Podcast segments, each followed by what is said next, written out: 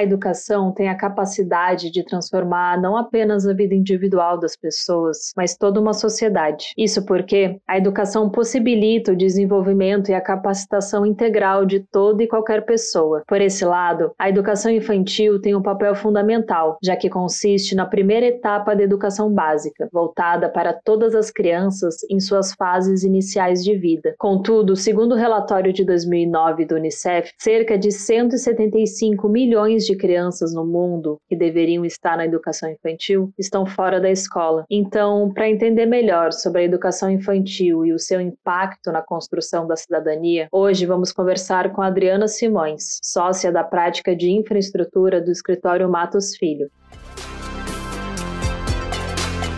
Este é um episódio do Projeto Equidade, uma parceria entre o Instituto Matos Filho, o Politize e a Cívicos, onde explicamos de forma simples e descomplicada tudo o que você precisa saber sobre os direitos humanos. Vamos nessa?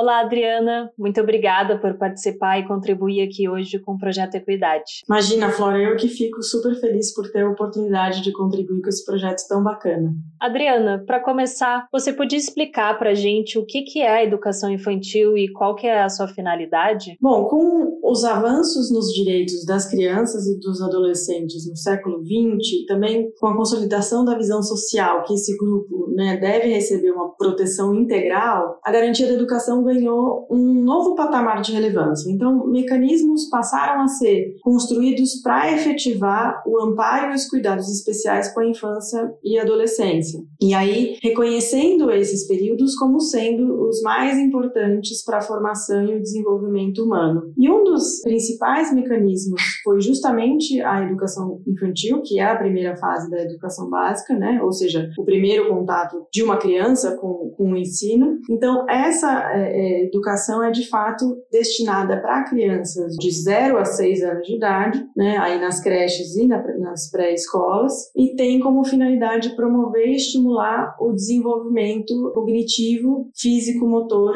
é, emocional e social. E nesse período de vida, as crianças têm uma alta capacidade de aprendizado, né, e de absorção e de desenvolvimento, e também são super influenciadas pelo ambiente em que elas estão inseridas, né, e pelas pessoas também com as quais elas se relacionam. A Unesco, inclusive, aponta é, que a educação infantil representa mais do que uma preparação para o ensino fundamental, mas também uma ferramenta na construção de bem-estar e de aprendizado contínuo, né, para o resto da vida. No Brasil, a educação infantil é definida pelo artigo 29 da Lei de Diretrizes e Bases da Educação Nacional, que é a Lei 9.394 de 96, que prevê a educação infantil, primeira etapa da educação básica, tem como finalidade o desenvolvimento integral da criança até 5 anos de idade, em seus aspectos físico, psicológico, intelectual e social, complementando a ação da família e da comunidade. E como o direito à educação infantil é garantido no mundo? No âmbito internacional, a educação é um direito das crianças e dos adolescentes garantidos desde 1990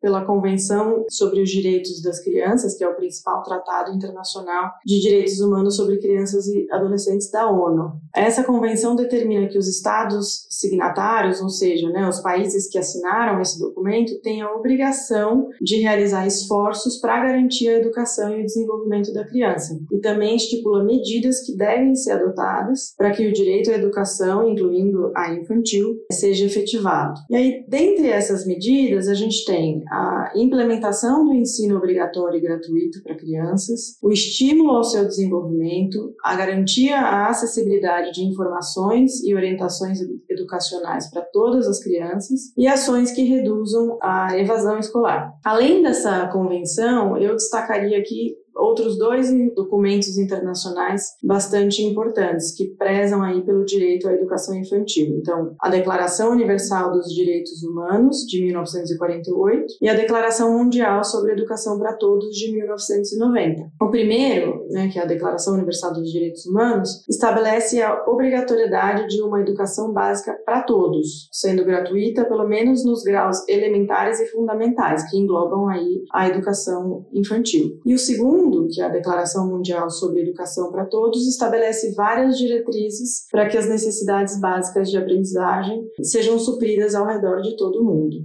Dentre essas diretrizes, a gente tem a universalização do acesso à educação e promoção da equidade, propiciar um ambiente adequado de aprendizagem e ampliar os meios da ação da educação básica. Além disso, a ONU coloca a educação é, de qualidade como um dos seus objetivos de desenvolvimento sustentável para serem atingidos até 2030. A meta busca garantir que todas as crianças completem o, ensino primário, né, o ensino básico e secundário de forma gratuita, equitativa e de qualidade. E no Brasil, como esse direito é previsto na legislação nacional? No Brasil, o começo do atendimento estatal às crianças na primeira infância, né, como a gente falou, de 0 a 6 anos, começou no final do século XIX, quando o modelo de creches da Europa Ocidental foi incorporado aqui. E aí ofereceu cuidados às crianças de desamparadas, órfãos ou abandonadas. Mas durante esse período, e também boa parte do século XX, essas creches tinham um caráter assistencial, que olhavam mais para o cuidado físico, a saúde, a alimentação e a formação de hábitos de higiene.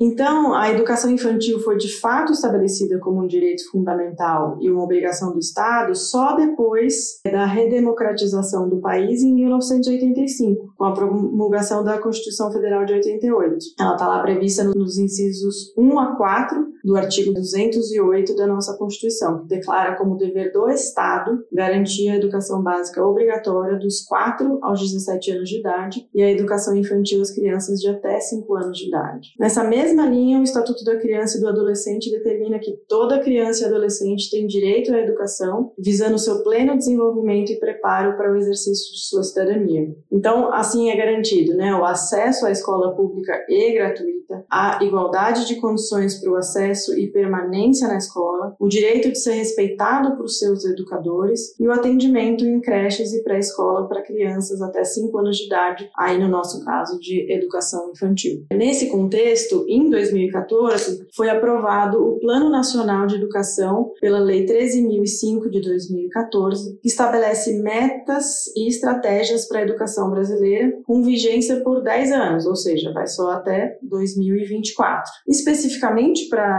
educação infantil, né, o nosso tema aqui, esse plano definiu como meta a universalização da pré-escola para as crianças de 4 a 5 anos de idade e a ampliação da oferta de creches de forma a atender pelo menos 50% das crianças de até 3 anos. Lamentavelmente, a gente sabe que o Brasil está muito longe desse patamar. Né? Para a gente ter uma ideia, um balanço feito em 2020 pela campanha nacional pelo direito à educação indicou que cerca de 85% das metas estabelecidas no Plano Nacional de Educação não vão ser cumpridas até o final da sua vigência. Na verdade, até hoje, nenhuma das 20 metas foram cumpridas integralmente, sendo que só quatro delas apresentam um status aí de cumprimento parcial. Então, é de fato uma realidade muito triste. Realmente, Adriana, muito triste essa realidade. E quais são os impactos que a educação infantil gera na formação cidadã de uma pessoa? A educação tem um papel fundamental na preparação de cada indivíduo para o exercício da sua cidadania. Né? A educação e as ferramentas de ensino, elas possibilitam que as crianças sejam atores sociais, né? influenciando e sendo influenciados pelo ambiente em que, em que eles vivem. Então, é, como atores sociais, as crianças não são apenas adultos numa fase inicial da vida, mas são pessoas que participam de fato no, né, do contexto em que elas estão inseridas, se interrelacionando com aspectos sociais, culturais, políticos, econômicos da sociedade. Então, se cidadania é a participação ativa né, de um indivíduo na sociedade, como sujeito de direitos e deveres, a educação infantil se torna um importante instrumento de formação cidadã. Isso porque, ao educar crianças nesses seus estágios iniciais de vida, é possível trabalhar na promoção de valores e princípios básicos de conscientização é, social, como a empatia, o respeito, a justiça, a solidariedade. E mais do que isso, né, como aponta a professora e educadora Teresa Vasconcelos, no artigo chamado A Importância da Educação na Construção da Cidadania, publicado em 2007 pela revista Saber Educar, o jardim de infância, né, a pré-escola, proporciona uma das primeiras experiências democráticas da vida. Adriana, o acesso à educação infantil não ocorre de maneira ideal no mundo. No Brasil, além das dificuldades de acesso acesso ao ensino, segundo o Censo Escolar de 2020, a infraestrutura dos ambientes, em muitos casos, também é precária, onde apenas 42,4% das escolas de educação infantil municipais possuem banheiros considerados adequados. Assim, na sua visão, como podemos melhorar a qualidade da educação infantil no Brasil e possibilitar o seu acesso universal? Olha, mesmo com os avanços legislativos e as garantias atuais né, existentes de defesa do direito à educação infantil, a situação real de milhões de crianças no nosso país e ao redor do mundo é de falta de acesso a esse direito fundamental. Então, eu vou citar aqui alguns dados para ilustrar esse cenário. De acordo com o um relatório de 2019 do Unicef, cerca de 175 milhões de crianças que deveriam estar na educação infantil no mundo não estão matriculados. 175 milhões. O número representa aproximadamente metade das crianças em idade para frequentar a educação infantil e que não estão frequentando.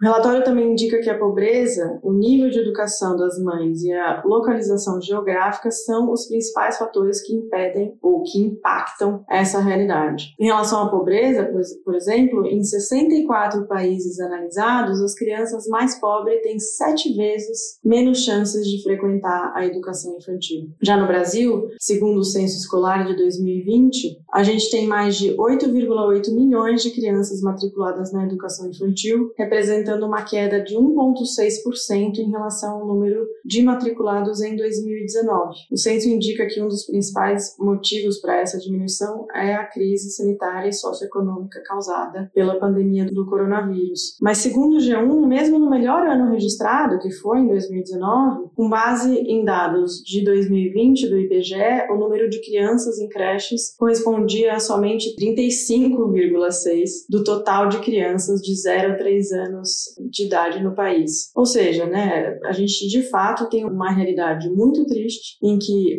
esses direitos fundamentais não estão sendo garantidos pelo Estado e que precisa ter um esforço aí para que isso seja de fato feito e garantido, né? A educação infantil é a base da educação e todas as nossas crianças têm direito a frequentar e se manter nas escolas, né? Aqui a gente não fala só delas estarem matriculadas, mas a questão da evasão escolar também, enfim, é uma obrigação do Estado garantir que elas possam ter a oportunidade de se matricular numa boa escola e se manter lá, se formar e ter uma educação de qualidade. Então, acho que o que precisa ser feito é, de fato, se cumprir os planos que já existem. A gente falou de planos que têm mais dois anos para serem cumpridos e que não estão nem de longe próximos a esse fim. Então, esse é um tema de urgência né, no nosso país e em tantos outros países para, de fato, ser, ser implementado e cuidado com a seriedade que merece.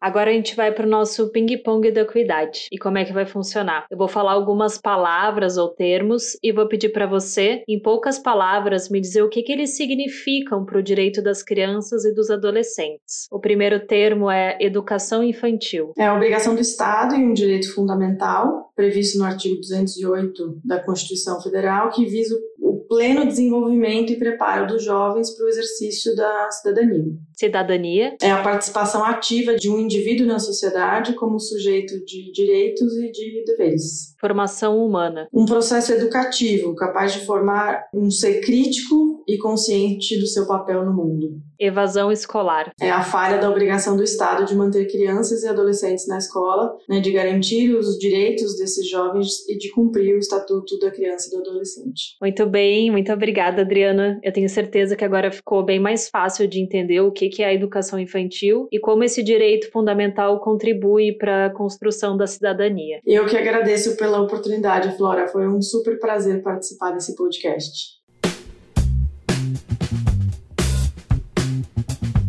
A educação infantil é a base educacional das crianças em seus primeiros estágios da vida. As experiências vividas nesse momento da vida possuem a capacidade de conscientizar valores, princípios e comportamentos humanos. Dessa forma, a educação infantil possui grande relevância na formação cidadã e na construção de uma sociedade com mais equidade. Contudo, como conversado, o direito à educação infantil não é implementado na prática como deveria, e a falta de acesso a esse direito pode resultar em diversos impactos negativos, até mesmo aumentando o risco de execução de atos infracionais por crianças e adolescentes. Isso porque, ao não estarem na escola, esses indivíduos possuem maior exposição a vulnerabilidades. Mas você sabe o que acontece em casos de práticas infracionais na infância e na adolescência? Então não perca o próximo episódio do Equidade, no qual vamos falar sobre as medidas socioeducativas aplicadas nesses casos e os desafios na implementação do direito das crianças e dos adolescentes. Por hoje, ficamos por aqui. Agradecemos a Adriana pela participação e esperamos que você tenha gostado desse episódio. Ele é um dos vários conteúdos que produzimos no Projeto Equidade, uma parceria entre o Instituto Matos Filho, o Politize e a Cívicos. Além desse podcast, você também pode conferir os nossos conteúdos em formato de texto e de vídeo. Acesse a página do projeto no portal do Politize e confira tudo o que você precisa saber sobre os direitos humanos. Até a próxima!